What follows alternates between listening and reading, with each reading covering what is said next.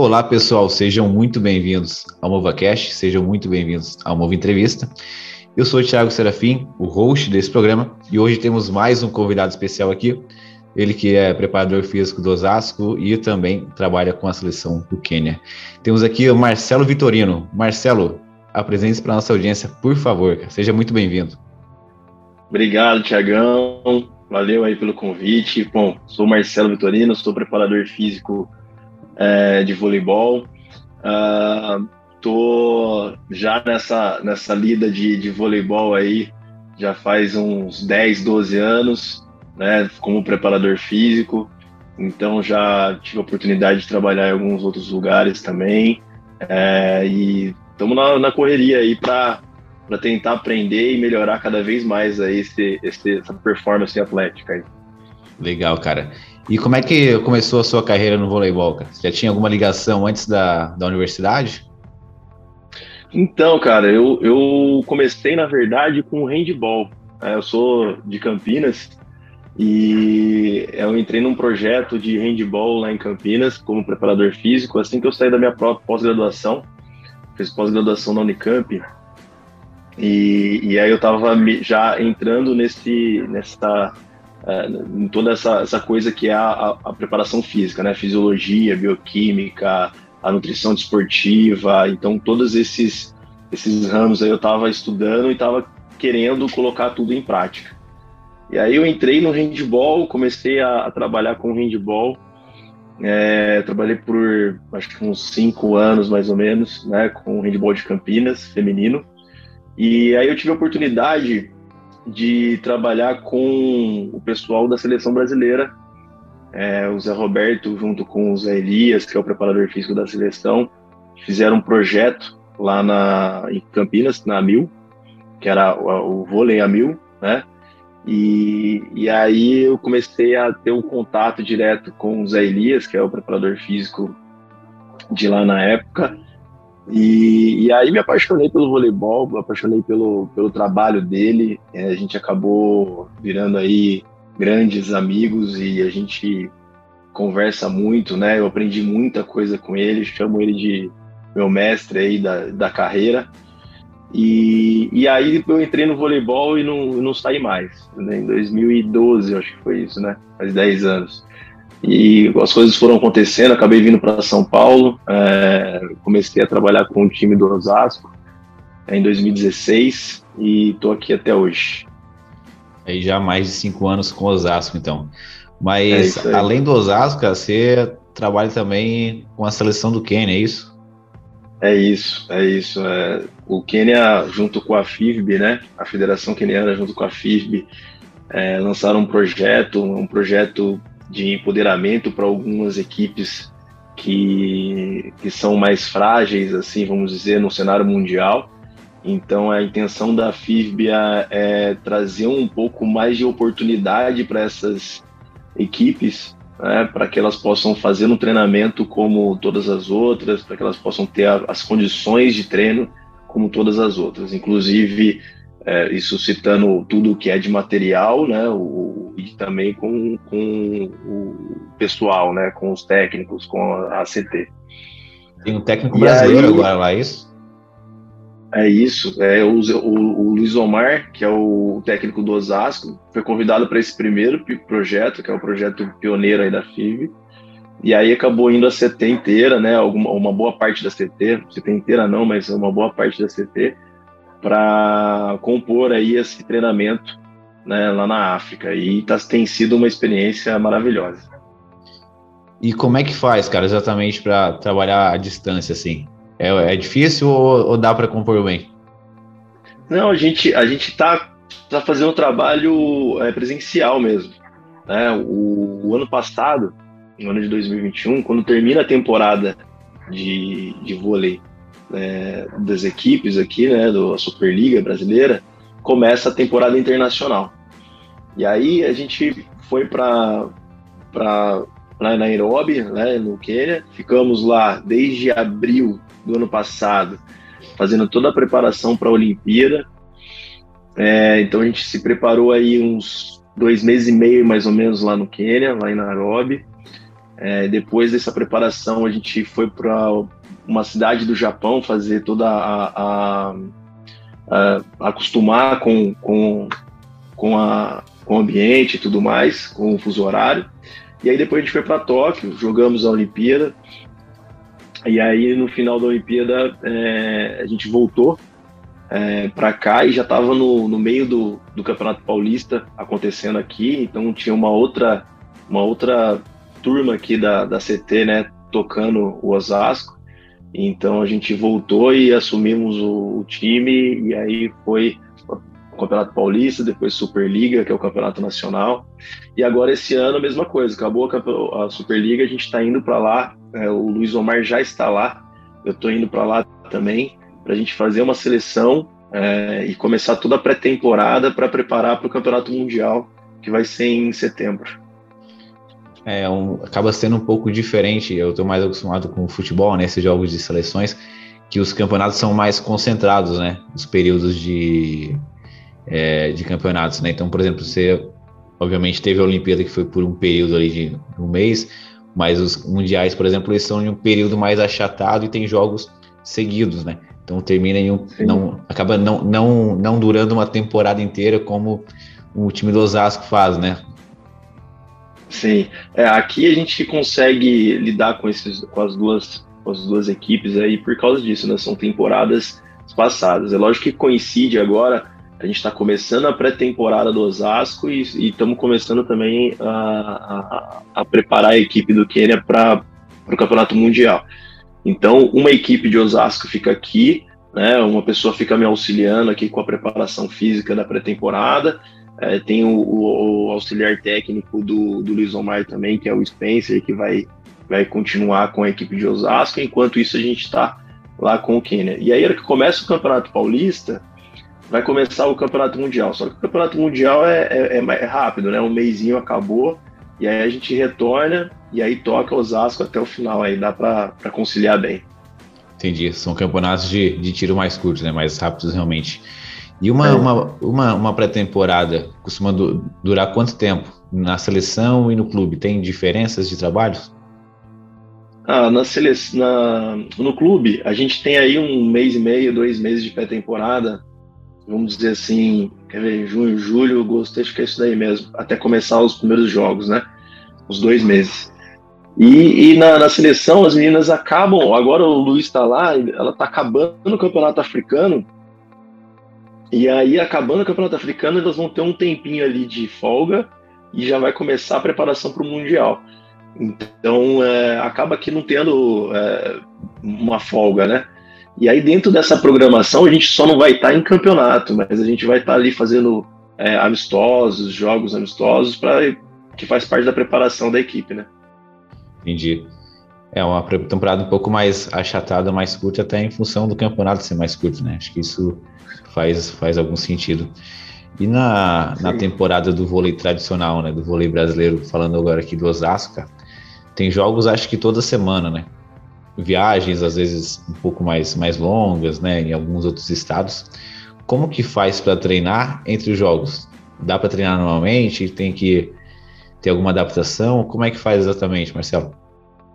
Cara, a gente geralmente a gente faz uma boa base na pré-temporada, uma boa base, é ali que a gente constrói toda, eu chamo que eu falo para as meninas que é o, o, o alicerce, né? É o pilar é, a pré-temporada e depois dessa, dessa pré-temporada feita, a gente faz um desenvolvimento de força no Campeonato Paulista. O Campeonato Paulista ele vai de agosto até mais ou menos novembro.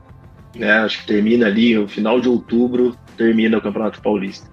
No Campeonato Paulista, geralmente a gente tem jogos uma vez por semana. Então dá para você continuar o trabalho tranquilo. Por exemplo, você vai jogar na sexta, você treina segunda, terça e quarta-feira geralmente tem uma quebra para dar uma descansada. Na quinta-feira treina de novo para jogar sexta. Então, com esses três, quatro treinos semanais, você consegue manter a, o, o, desenvolvimento de força, né? Você consegue manter o desenvolvimento de força sem prejudicar a performance delas durante o campeonato.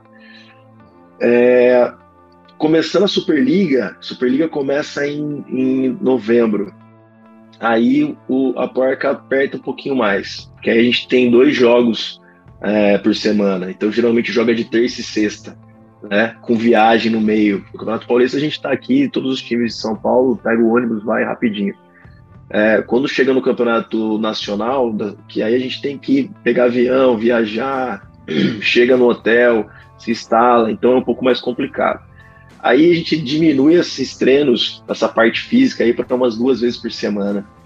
E, e aí a manutenção, cara. A gente faz uma manutenção, dentro dessa manutenção tem ainda alguns estímulos para a gente ter ganho de potência, agilidade, velocidade de reação, esse tipo de coisa, mas é uma, uma manutenção para que elas consigam manter os jogos também é, saudavelmente aí sem, sem ter nenhum tipo de lesão. Sem ter nenhuma sobrecarga também, né? É sempre difícil, acho que é o principal desafio, né? encontrar esse equilíbrio Sim. entre o controle de carga, né? De não colocar muita carga e se lesionar ou perder rendimento, e não colocar pouca carga e ela também não ir perdendo rendimento e, consequentemente, se lesionar também. Acho que esse é o principal desafio, principalmente para esses campeonatos com dois jogos durante a semana, né? onde o, o, treino acaba ficando mais reduzido e acaba, às vezes, até condicionando durante o jogo, né? Acho que é uma estratégia também que acaba utilizando. O, eu vejo, né, o pessoal do vôlei utilizando uma estratégia um pouco diferente, pelo menos do que se utiliza aqui no Brasil com o futebol, né?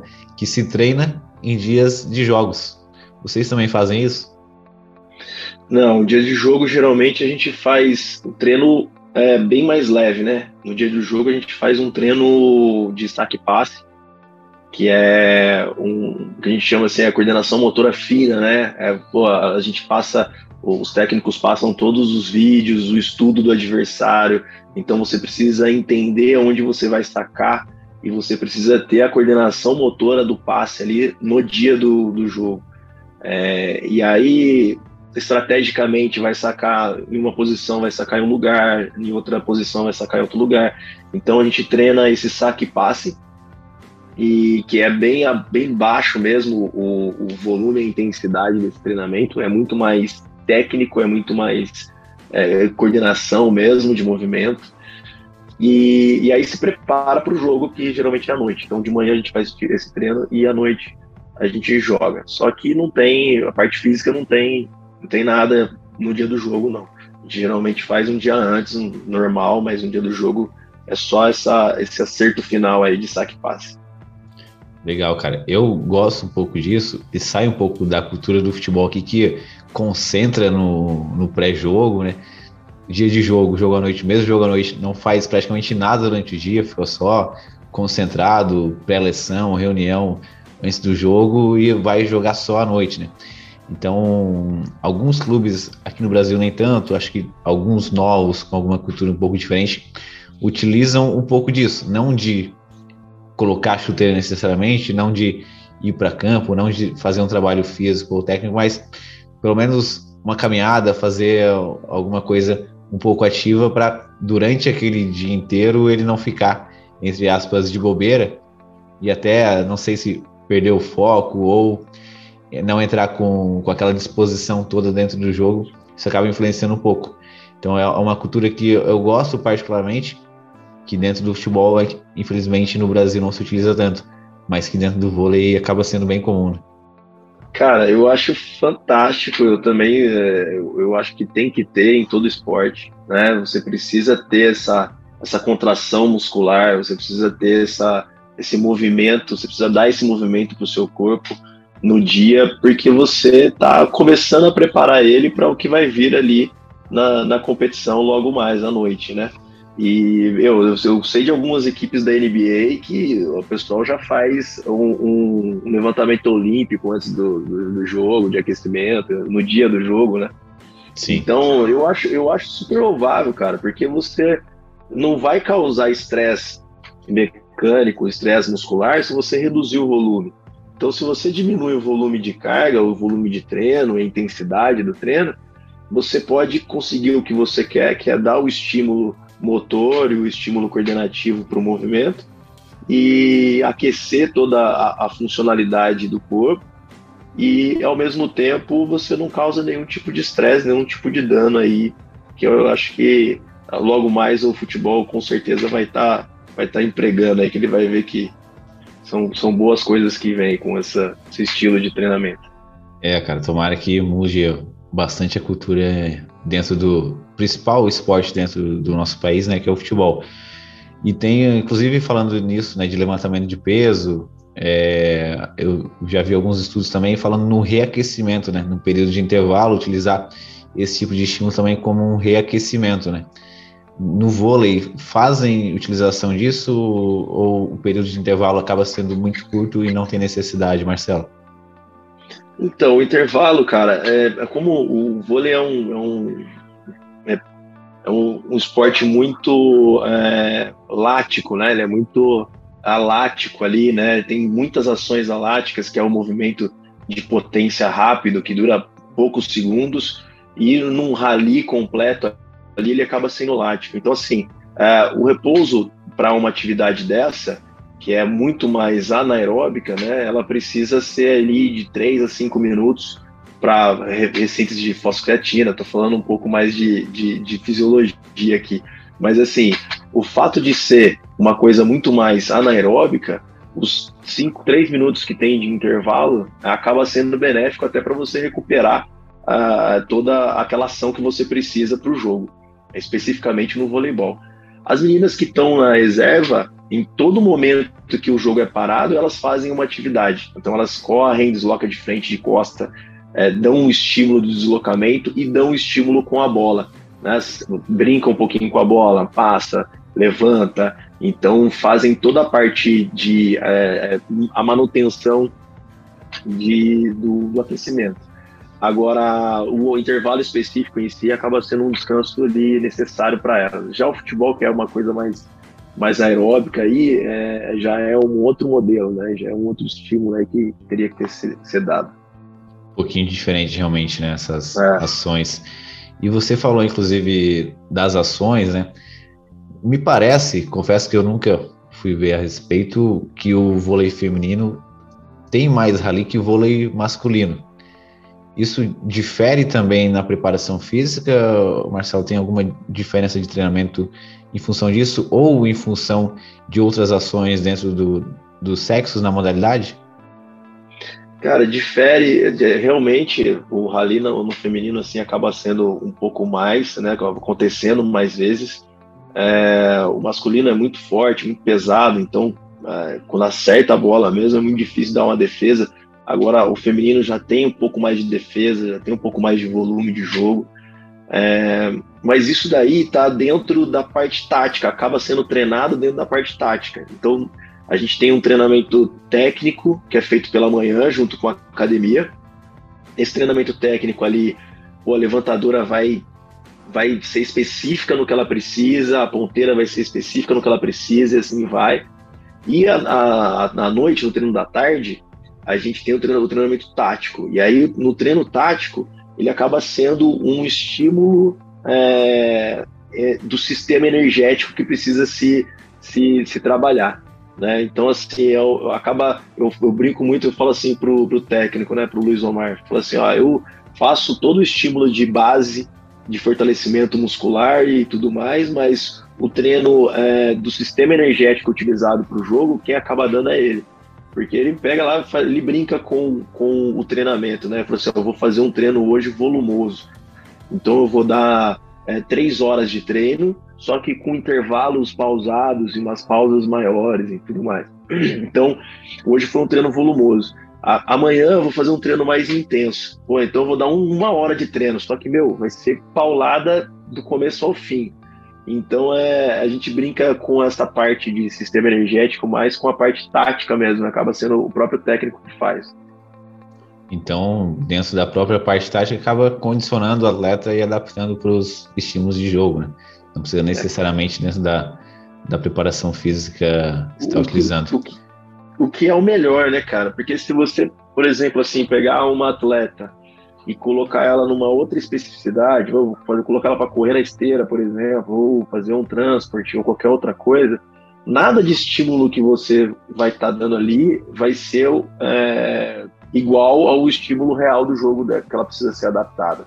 Né? Ali ela precisa ter explosões laterais, explosões para frente, frenagem, correr para trás, mudar de direção. Então, tudo que acontece na quadra ali, quanto mais é, parecido com o que ela faz, o treinamento, melhor ela vai se adaptar e melhor performance ela vai ter para aquilo. Sim, seguindo aí o princípio da especificidade né, do, do esporte, Exato. que vai ser muito melhor para ela realmente, gerar adaptações Exato. específicas. E, Marcelo, você, eu, né, levando um pouquinho para o meu lado da, da fisioterapia, quais que, dentro do treinamento de força, né, de os treinamentos específicos que você trabalha com as atletas, tem alguns que você pensa muito relacionado à prevenção de lesões? Sim, eu acho que tudo, né, cara? Porque assim, não é só o, o indivíduo, né? É o, o, a posição que, que, ela, que ela joga também.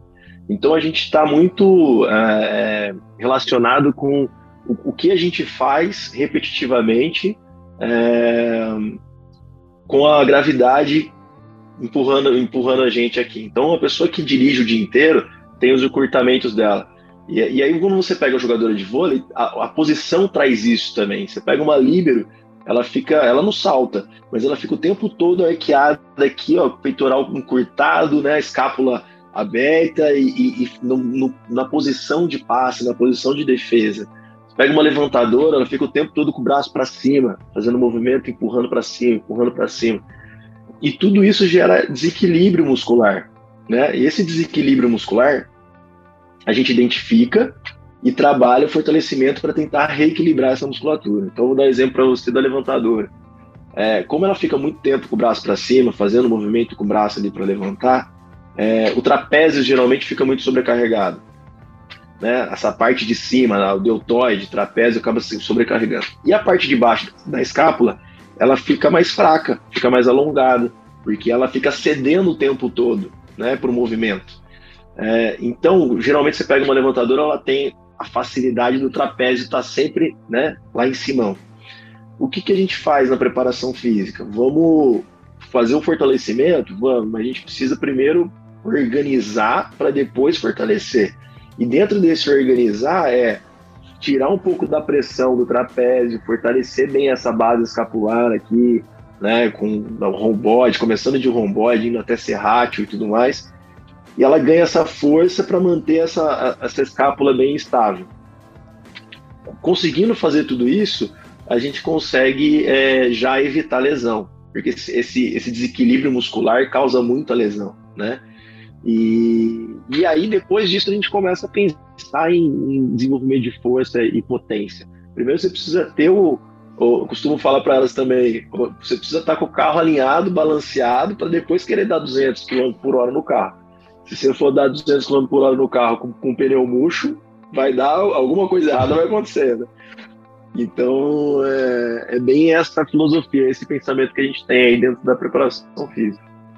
Legal, cara. Realmente, é. Entender um pouco do, do esporte faz todo sentido para gerar uma prevenção de lesões mais efetiva, né? Você consegue direcionar de uma forma mais específica que tipo de treinamento deve ter, que tipo de exercício trabalhar para reduzir as lesões de uma forma específica. Uma coisa importante também é avaliar, né? Durante a pré-temporada vocês fazem muitas avaliações com elas? Cara, a gente faz. É, eu também tenho muito isso na, na minha cabeça. É, a gente precisa avaliar, não só avaliar para saber o, como ela está chegando para você na pré-temporada, mas avaliar também se aquele treinamento que você propôs a fazer é, ele está dando o efeito que você queria. Porque às vezes você não consegue o efeito, né? Às vezes não é aquilo que você imaginava. A gente também tem esse, essas, essas dúvidas, né? Então, a ideia é ficar reavaliando o tempo todo para saber se está melhorando ou não. Então, a gente faz uma avaliação física geral, assim, de composição corporal. A gente faz avaliação articular com, com o fisioterapeuta do clube.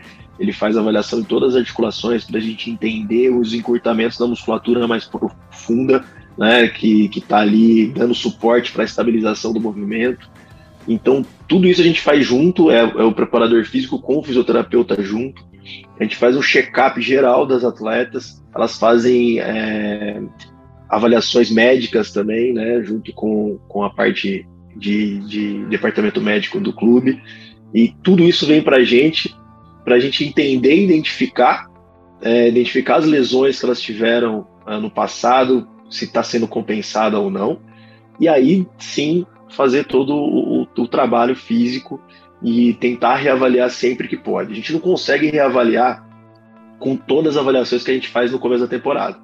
Porque assim, é jogo atrás de jogo, viagem junto, e para você parar um dia para falar assim, hoje eu vou fazer reavaliação, é, a comissão técnica ali não, não, não, consegue não consegue dar esse dia para a gente fazer. Então a gente faz reavaliações num dia, num meio dia, numa horinha, duas horinhas e assim reavaliações mais pontuais. Eu preciso saber que o quadril dela melhorou, então a gente vai lá e faz uma reavaliação específica do quadril dela. Né? Preciso saber se o ombro dela melhorou, vai lá e faz uma reavaliação específica do, do ombro, que é uma coisa mais rápida, mais bate pronto mas a gente sempre está reavaliando as coisas que a gente identificou que, que não está tão, tão correto no começo da temporada. Sim. É, no, acho que é uma realidade de vários esportes, né? Tentar alinhar a logística com períodos de reavaliações. Né? Alguns, inclusive, fica muito difícil de, de fazer reavaliações, acabam nem fazendo. Mas que bom que, que é possível realizar essas reavaliações que acabam sendo mais direcionadas, mais específicas, né? para aquilo que realmente teve alguma alteração. Acho que o que já está bom, provavelmente vocês acabam não necessariamente reavaliando, né? até pela logística, pelo tempo e pela dificuldade de estar tá encaixando. E Marcelo, você com comentou certeza. que trabalhava com, com handebol, cara. De repente foi, de repente, entre aspas, né? Foi parar no voleibol. Sentiu muita diferença da, do, do trabalho, da parte de preparação física, os estímulos tem muita diferença da preparação, apesar de serem dois esportes que envolvem muito overhead, né? Os movimentos de, de arremesso com as mãos. Mas acredito que as valências sejam bem diferentes, né? Sim, eu senti alguma diferença sim. O handball ele tem um contato físico muito grande, é, então só esse contato físico ele já acaba sendo mais propenso à, à lesão, né? Então, pô, você vai arremessar uma bola, o cara vem e segura seu braço. Imagina toda essa frenagem dentro da articulação acontecendo assim, direto. É, então, a massa muscular do handball acaba sendo necessária você ter mais, né? Não, não, não tô falando só de força, tô falando de, de, de composição corporal mesmo, né? E o, o voleibol, a gente precisa desenvolver força, mas é, dependendo do biotipo da atleta que você pega para trabalhar, você não, não, vai conseguir gerar um, um, acúmulo de massa, de massa magra nela. Você vai conseguir é, colocar força explosiva dentro daquilo, daquilo que ela tem. Né? E eu acho que esse é o objetivo do vôlei. É, você não consegue ter essa, essa, essa visão de hipertrofia que teria, por exemplo, na, no, no, no handball. E assim, a, a, velocidade do handball, né? O handball ele trabalha muito sprints de, de contra-ataque, sprints para você voltar para se defender, é, e, e, acaba sendo o, o, que mais consome ali a, os atletas. É, mudança de direção rápida para fazer a finta e tudo mais. No vôlei já é mais o controle de salto, então é muito salto, cara. É uma coisa assim maçante. Você salta, salta, salta, salta e acaba tendo esse problema aí de, de, de, articulações, geralmente por causa da quantidade de salto que elas dão. Então, elas saltam muito no treinamento, elas saltam muito nos jogos, e, e a gente precisa ter um controle de carga para entender como que são esses saltos, é, a quantidade de saltos da semana, por exemplo, que a gente chama de carga aguda e carga crônica, né? Para entender tudo isso e, e tentar é, sempre estar tá amenizando no momento que você está muito agudo ali o, o, a quantidade de saltos, que aí a gente consegue prevenir lesão, que é o que, que a gente mais precisa aí para manter a performance alta o tempo todo. É, então, assim, tem uma diferença muito grande, mas é, falando de fisiologia, assim, você consegue adaptar os treinamentos tranquilamente. Sim. Você falou de carga aguda e crônica. A aguda você considera uma semana e a crônica 3 a 4? Quanto que considera geralmente? É isso aí, é isso aí. É. Aguda é uma semana, é a semana de treinamento, e a, a carga crônica é o acúmulo de, de quatro semanas, contando com a semana de, de treinamento, né? Então, assim, você tem. É, você é tudo. O corpo humano acaba sendo tudo adaptação, né, cara? Você precisa adaptar Sim. o treinamento. Então, na hora que você adapta lá é, a treinar três horas por, por dia, você fez uma programação para essa adaptação, é, elas vão treinar três horas por dia, não vai ter problema de lesão. O problema é o seguinte: você treinar uma hora por dia durante muito tempo, e aí uma semana específica você querer treinar três horas. Essa, esse pico que você dá de, de que não está adaptado, isso, isso é o maior causador de lesão, na minha opinião, aí dentro do voleibol. E quando você tem essa, esse controle de carga, tanto na parte é, tática, na parte com bola, quanto na parte física, né, você consegue manejar tudo isso, você consegue sempre dar o estímulo que ela precisa para a performance e depois você recuperar, saber recuperar também, que a recuperação é muito importante. Legal, cara. É, essa, esse alinhamento entre vocês da comissão precisa estar muito, muito, muito aguçado, né? Para que não haja nenhum erro em relação a esse controle de carga. E, cara, você passou pelo handebol, está no vôlei. Eu costumo brincar, e a gente brinca da fisioterapia, que o fisioterapeuta do esporte, ele é um ex-atleta não frustrado, né? Qual que é a sua relação com o esporte? Como é que você foi parar na educação física e foi parar no, no esporte especificamente? É sempre assim, é pior que é verdade. Cara, eu, eu fui jogador, eu fui jogador de basquete. É, eu não sou tão alto, né? Tenho 1,81m aqui, não, não era muito alto na época. Mas eu jogava muito bem de armador, né? Eu era bem, bem rapidinho, bem ágil. E aí eu me federei em basquete né, na adolescência e joguei alguns campeonatos e tudo mais é, mesmo com, com, com estatura um pouco abaixo do, da galera do meu time. É, aí eu tive um, na época da faculdade, estava é, terminando a faculdade, eu tive uma lesão na coluna muito feia, jogando basquete, né? Fui fazer uma bandeja e, e, e aí eu caí, o, o, cara foi tentar fazer um bloqueio em cima de mim, o outro tive, teve um contato comigo embaixo, eu meio que caí em Z, assim, né? Caí torto pra caramba e com as costas, com a cabeça indo para trás e o pé plantado no chão. E aí eu tinha, eu deveria ter um, provavelmente eu tinha um, uma protusão discal, né, na lombar, e meu disco estourou, cara. E, puff, igual, igual pipoca. É, o disco da L4 L5. E aí eu tive que fazer uma cirurgia de emergência, fiz, fiz artrodese, né? Tive que retirar esse disco, ele estava pressionando a medula já. E aí colocou parafuso, placa e tudo mais. Aí eu, meu, falei, parei com esse negócio aqui, não vou jogar mais nada. Já era difícil quando tava tudo bem, né? Depois dessa lesão eu acabei meio que desistindo do, da, da coisa.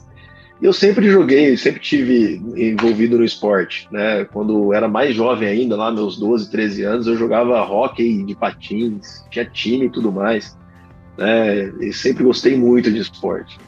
E aí não teve outra, né? Eu falei assim, meu, o que, que eu vou fazer? Eu já, já tava me formando em educação física, falei, meu, eu preciso trabalhar com em outra coisa que eu me vejo fazendo. E é uma decisão que eu tinha tomado muito cedo, cara. Eu com 14, 15 anos de idade, eu já sabia o que eu queria fazer, o que eu queria ser. Então era uma coisa bem, bem é, forte dentro de mim. E aí eu passei para preparação física. Falei, vou, vou estudar para ser preparador físico. E entrei toda, os, direcionei todos os meus estudos aí para ser preparador físico. Virei preparador físico de handball. Acabei vindo para o vôlei e sim, foi uma foi uma experiência muito boa o, o handball e o vôlei hoje para mim é a minha paixão. Legal, cara, legal mesmo. É, a gente muito relacionado ao esporte desde infância e adolescência acaba muitas vezes indo para esse caminho, né? Eu encontrei o, a fisioterapia como um meio de manter ligado ao esporte também. Marcelo, a gente está já quase encerrando aqui o programa. Queria que você deixasse o seu contato. E eu andei vendo ali, você tem um, projeto também, algo relacionado com áudio, physical performance. Como que, que é exatamente? Desculpa, cara, caiu aqui. Eu não ah. ouvi o que você falou. Então, eu estava vendo antes ali é, as suas redes, você tem um projeto de áudio também, né? Chamado Physical Performance Speaker, alguma coisa assim? Não, de áudio? É, não? Tô enganado então. Não. Não, não, eu tenho, eu tenho no Instagram, né, no, no, no que eu coloco ali a, a, os treinamentos, coloco bastante coisa de, de do, do meu dia a dia, uhum. né, tanto do, do Osasco quanto do Quênia, algumas coisas relacionadas ao esporte, mas é, ainda, não, ainda não consegui fazer um, uma, uma plataforma assim, mas eu, é uma, uma coisa que eu quero muito fazer aí mais para frente. Legal, cara. É, Marcelo, queria que você deixasse o seu Instagram aqui para a galera que quiser te acompanhar, seguir um pouco ali nas redes sociais, acompanhar seu trabalho e queria agradecer a sua participação aqui, cara. Pode deixar para a gente o recado e o, e o Instagram aqui, por favor? Obrigado, obrigado, Tiagão. Obrigado, pessoal aí, todo mundo que acompanha. É, e deixar um abração aí para você, que esse trabalho lindo que você faz. A gente vê que o, o, o, carinho que você tem em tudo que você faz, né, tanto da fisioterapia quanto para passar informação para as pessoas, eu acho que é muito válido tudo isso. Eu gosto muito disso das pessoas, né? A gente está aqui a, não só para para servir os outros também, né? Para deixar um legado, para ensinar, né? E, e, aprender o tempo todo. É, meu contato no, no Instagram é @marcelo Vitorino. É, então, para quem ficou com dúvida, se interessou em alguma coisa aí, pode mandar perguntas por lá que vou ter o prazer de responder. E queria mais uma vez te parabenizar aí pelo, pelo podcast e desejar todo o sucesso do mundo para você aí, cara. Bom, muito obrigado, Marcelo. Marcelo, desejo todo o sucesso também do mundo para você. Agradeço novamente a participação de estar se disponibilizando numa quarta-feira às 10h30 da noite, estar gravando o podcast, né? E uh, todo sucesso para você, cara. Um grande abraço e até a próxima, cara. Eu vou. Galera, sigam o Marcelo no, no Instagram, acompanhem um pouco do trabalho dele. Este foi mais um MovaCast, mais um Mova Entrevista. Até a próxima semana. Tchau, tchau.